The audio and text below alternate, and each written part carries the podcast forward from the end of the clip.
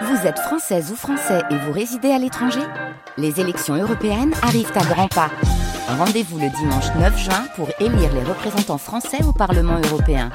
Ou le samedi 8 juin si vous résidez sur le continent américain ou dans les Caraïbes. Bon vote Le FC Nantes est sur une bonne lancée. Il faut maintenant confirmer. Les footballeurs nantais ont battu Lorient le week-end dernier et il faudra faire de même contre Metz aujourd'hui. Les Canaries sont 12e du classement de Ligue 1, leur adversaire 17e. Mais le défenseur nantais Jean-Charles Castelletto ne veut pas partir trop confiant. Dernièrement, on prend les matchs avec euh, humilité. Donc si on, se voit un peu trop grand et qu'on se dit que voilà, on est un peu mieux classé et qu'au final, voilà, on va gagner ce match, parce que voilà on est mieux classé. Non c'est pas comme ça que ça va le faire.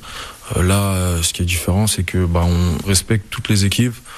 On sait que à tout moment on peut se faire euh, excusez-moi du terme mais se faire niquer à la fin d'un match ou même sur une action anodine. Donc voilà on reste concentré unis on peut faire beaucoup de choses. On peut mieux travailler, on se fait confiance sur le terrain, bah, il y a plus de complicité et aussi voilà des choses qu'il n'y avait pas avant, c'est que maintenant voilà dès qu'il y a un duel remporté par un de nous, on est content de le féliciter, de lui dire que bah faut continuer.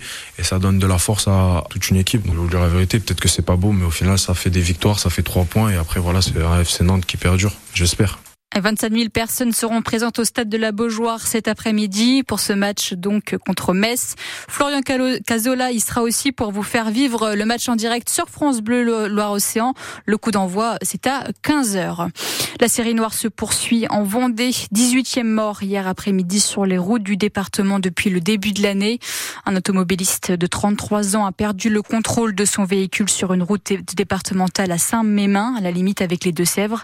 L'homme n'a pas survécu à ses blessures. Le salon de l'agriculture se termine ce soir à Paris. Une édition marquée par la colère des agriculteurs, notamment avec les grilles forcées et les grosses tensions du premier jour lors de la venue d'Emmanuel Macron.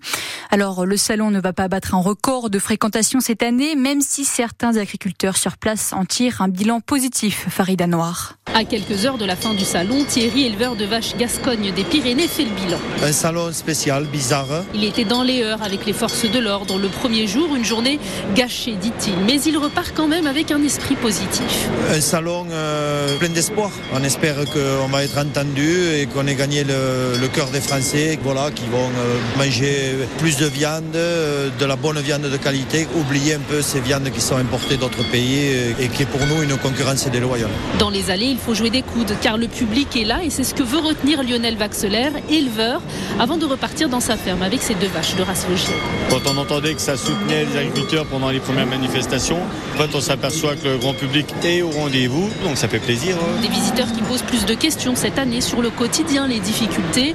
Valentin est éleveur de vaches laitières dans l'Orne. Certains euh, cherchent à comprendre euh, notre détresse plus ou moins. Moi j'ai expliqué mon point de vue à moi et les problèmes qu'on avait euh, chez nous notamment. On repart à la maison, on en retient un, beau salon et on est prêt à revenir. Le salon fermera ses portes au public ce soir à 19h. Et c'était l'une des demandes des agriculteurs. Ça y est, c'est acté. Le secteur agricole fait maintenant partie des métiers en tension. Les éleveurs, maraîchers, producteurs pourront recruter plus facilement de la main-d'œuvre étrangère quand ils en auront besoin. Aujourd'hui, on l'a dit, il fait euh, tout gris en Loire-Atlantique et en Vendée et ailleurs. Il neige, 10 cm de flocons sont tombés cette nuit en Haute-Loire, c'est en région Auvergne-Rhône-Alpes et ça devrait continuer aujourd'hui. Six départements sont en vigilance orange, neige, verglas ou avalanche. C'est surtout donc le sud-est de la France qui est concerné. Avez-vous pensé à prendre un cadeau à votre mamie? Parce que c'est la fête des grands-mères aujourd'hui. Bon, si vous avez oublié, voici quelques idées avec des Nantais rencontrée sur le marché de la Petite Hollande, Sophia Berada. Pour bien commencer les choses, en cette fête des grands-mères, il y a un impératif. On envoie un petit message. Marion mettra un pense-bête sur son réveil, puis elle misera sur les grands classiques. Des fleurs je pense. Des roses, des pivoines, des lys, ça fait toujours plaisir. Euh, une belle plante, euh, un bougainvillier. Euh. Son compagnon Baptiste a concocté une petite surprise pour sa mamie. Depuis plusieurs mois, il met des clichés de côté exprès pour préparer. Un petit album photo. Généralement, ça fait plaisir et puis ça leur permet de, de penser à nous toute la journée. La grand-mère de Rita est coquette, alors pour elle, ce sera des bijoux peut-être, un truc de très personnel. Et si on manque d'inspiration comme Salomé, il ne faut pas hésiter à prendre conseil. Des bouquins, parce que je sais qu'elle aime bien lire. Je demande demanderai à ma maman, je pense. Elle doit plus savoir les goûts de ma grand-mère que moi. Un conseil de maman, justement. Voici le message de Chloé. Des petits cadeaux faits par les petits-enfants, justement. Parce que nous, on en a trop déjà et du coup, c'est bien de les mettre chez les mamies. et puis, euh, je pense que ça les touche quand même et comme elles sont toujours gaga, bah voilà, elles seront contentes. Enfin, la Palme d'Or revient à Harold pour la fête des grands-mères. Rien de tel que... Sa présence, je pense.